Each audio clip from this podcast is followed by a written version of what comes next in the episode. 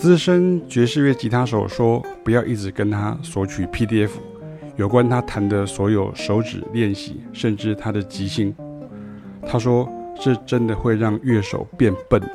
因为爵士乐是一种主动创造旋律的音乐，你要用你的脑子去记下来你听到的。练习的时候要自己在脑海里想逻辑，然后就会慢慢变快。”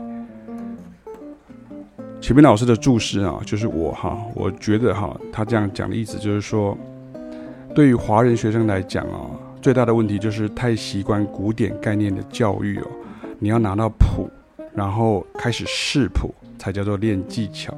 以及像古典音乐这样太过 academic 啊，就是学术理论化哈，什么都要有一个专有名词。像 Jimmy Bruno，好，现在你听到这个是 Jimmy Bruno，这种爵士乐的这个老鸟了，美国爵士乐的老鸟啊，是很不客气的，在直接教训网友的哈。那我跟学生们在比喻呢，像幼童的这个奶嘴跟尿布的时候呢，就是讲说其实很像啊，这个感觉。总有一天小孩子他要脱离奶嘴跟尿布，但是你也不会突然加速长大，而音感训练加上乐器对应训练呢，常被简化为技巧训练，也是不能够一触可及的哈。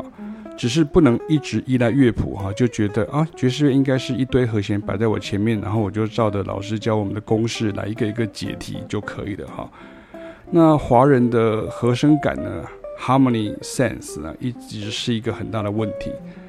从根音到和弦音到延伸音啊，这是你听美国人或欧洲人讲啊会不准的地方啊。因为他们对于和弦的熟悉啊，什么叫对和弦的熟悉呢？就是什么音是什么和弦的什么音啊，是哪几个音，或者哪几个音是是不是第几音这样哈？这是哪个音是哪个和弦的你第几音？比如说咪是 C major seven 的三音，然后呃咪是这个 A minor seven 的五音啊，咪是这个 F major seven 的七音啊等等这样。那这样子在西方呢，它比我们。起步的时候都已经知道的比较多了，这是一个文化的问题啊。那二方面又加上古典音乐教育本来就比较缺乏判断和弦的训练，那比较多听出单音与音程的训练啊。但是无论如何呢，这都是没有捷径的哈，就是要一步一步扎实去练习啊。久而久之呢，就听得出来。最重要的是也弹得出来，唱得出来。那至于视谱训练哈，那是另一件事。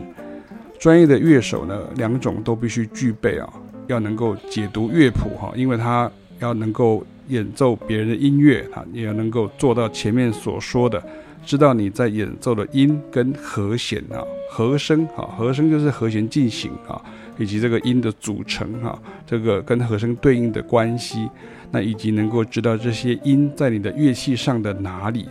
这跟音感、相对音感也没有很大的关系啊！我已经说过了哈，不管你是什么音感啊，培养出能够帮助你的音感才是最实在的。音感如果可以靠讨论就可以培养，那人人都是 Miles Davis 的哈。那像我们这种老师呢，就是医师、营养师的角色，要减重、降血压这种，都不是今天教，明天就会有效果的。有些急症可以靠止痛消炎针来压下去，快速缓和。但我们现在是要培养音感，而不是要速成找到音。所以老师教的方法都要确实去做，才会有效。